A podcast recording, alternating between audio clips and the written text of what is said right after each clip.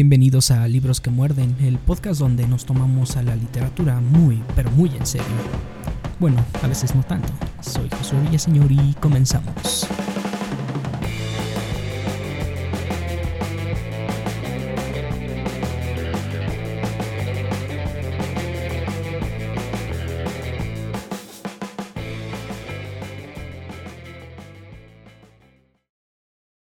La mente humana, no importa qué tan entrenada esté, no puede abarcar el universo.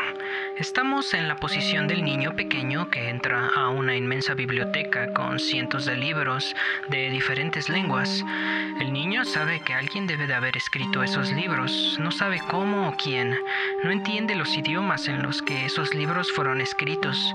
El niño percibe un plan definido en el arreglo de los libros, un orden misterioso, el cual no comprende, solo sospecha esa, me parece, es la actitud de la mente humana, incluso la más grande y culta en torno a Dios.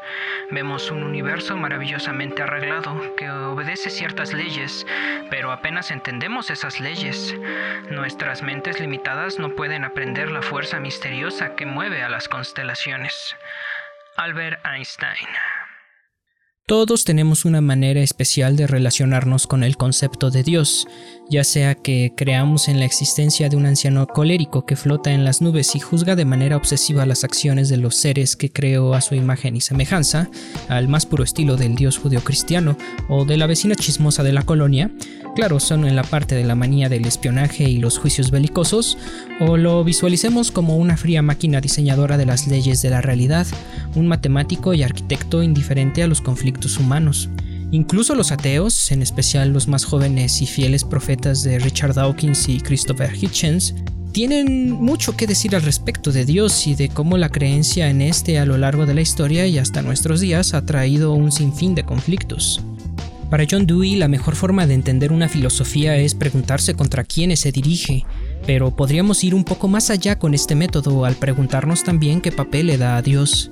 Sin duda aquí podrían pensar que empiezo muy mal esta reseña porque Hacedor de Estrellas de Olaf Stapledon es una novela, no un tratado filosófico, y cuando uno va a la librería lo habitual es encontrar el libro en la sección de narrativa y ciencia ficción, no en la de filosofía o ensayo pero la realidad es que esta obra es un verdadero poliedro literario, ya que además de ser un ejercicio imaginativo de antropología cultural, específicamente de observación participante, combina a su vez de manera magistral elementos de la filosofía de Baruch Spinoza y Karl Marx, además de orbitar el estilo del ensayo científico y la poesía de William Blake.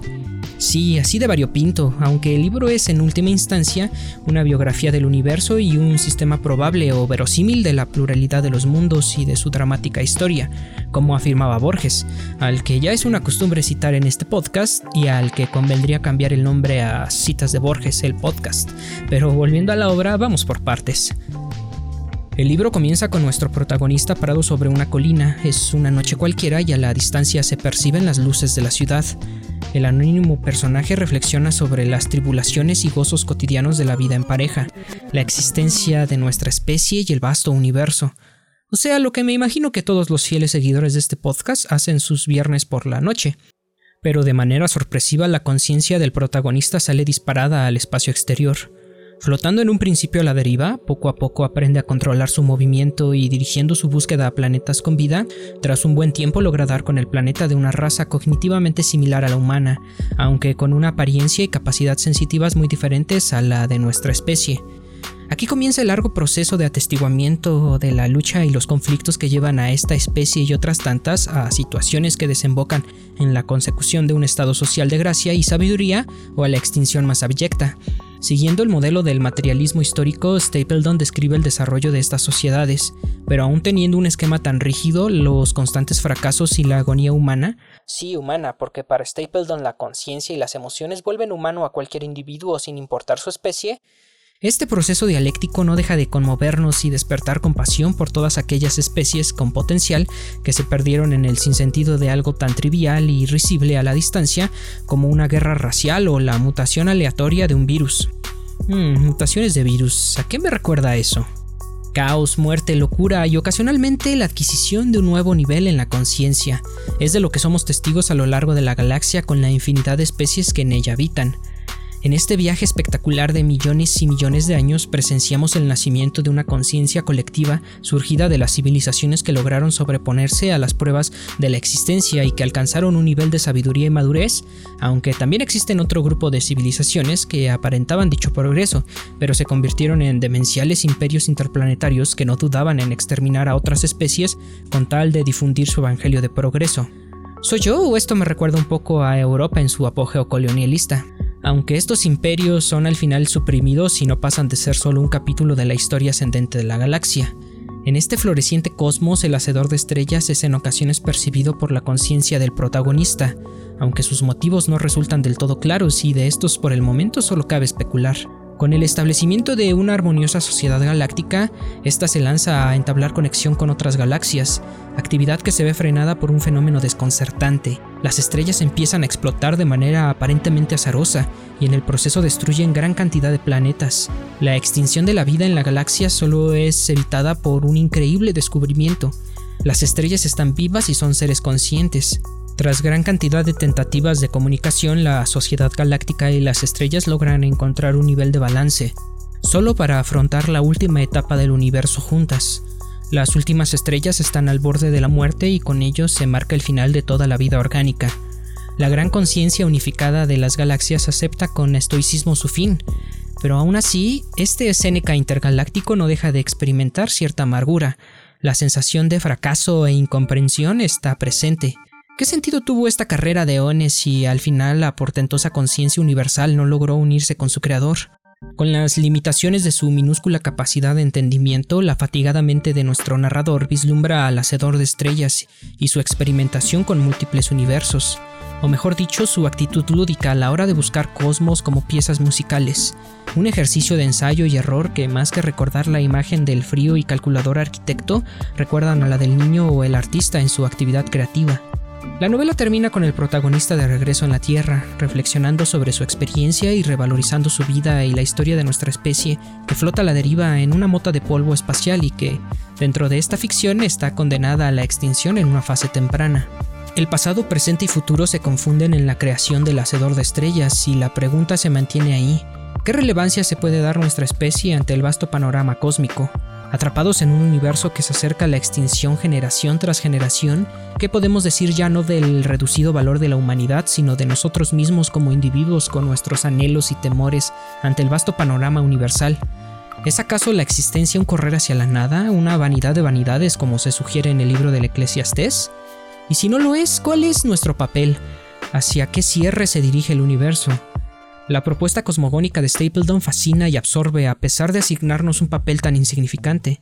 Sus respuestas no son complacientes, pero se aceptan porque son una invitación a una nueva revalorización de la vida, una que nos conmina a correr el velo que religiones e ideologías se han inventado para complacernos y hacernos sentir cómodos y a salvo a cambio de nuestra libertad intelectual. Una posibilidad en el juego de la especulación nos hace imaginar un mundo en donde Stapleton, más que considerarse un escritor de ciencia ficción, se convierte en el profeta del Evangelio del Hacedor de Estrellas. Aunque esta fantasía no nos suena tan irreal si recordamos a otro escritor de ciencia ficción, que dicho sea de paso no era ni la mitad de bueno que Stapleton, y que fundó su propia secta. Me refiero a L. Ron Hubbard y a la cienciología. Imaginemos una fe en torno a las ideas capitales de este libro como la de que el ser humano es un simple eslabón y que acepta su pequeño papel en la escala del universo. En esta hipotética religión el hombre no es el centro de atención, ni siquiera es relativamente importante.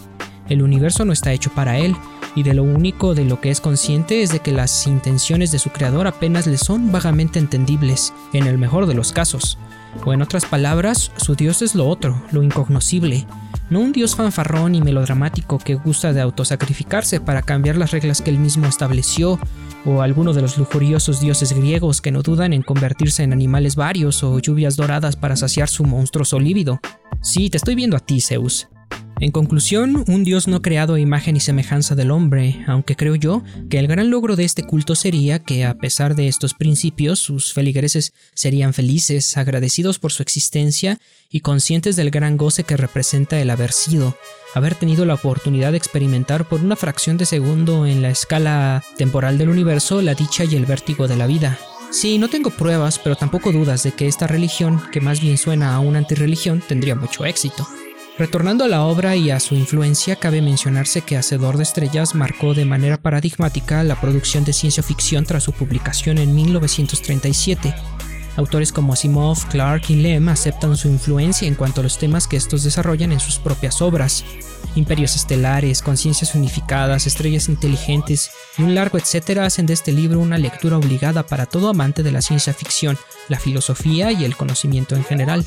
Si ya leíste el libro, te invito a contarme qué te pareció y si tienes alguna recomendación literaria, déjala en la caja de comentarios. Si te gustó el contenido y quieres escuchar más, suscríbete en YouTube y dale click a la campanita para que no te pierdas ninguno de nuestros nuevos episodios. También puedes escuchar el podcast en iBox y Spotify. Soy José Villaseñor y me despido no sin antes recordarte que la realidad es frágil. Ah, no, ese es el esquizo. Recuerda, si el libro que estamos leyendo no nos obliga a despertarnos como un puñetazo en la cara, ¿Para qué molestarnos en leerlo? Adiós.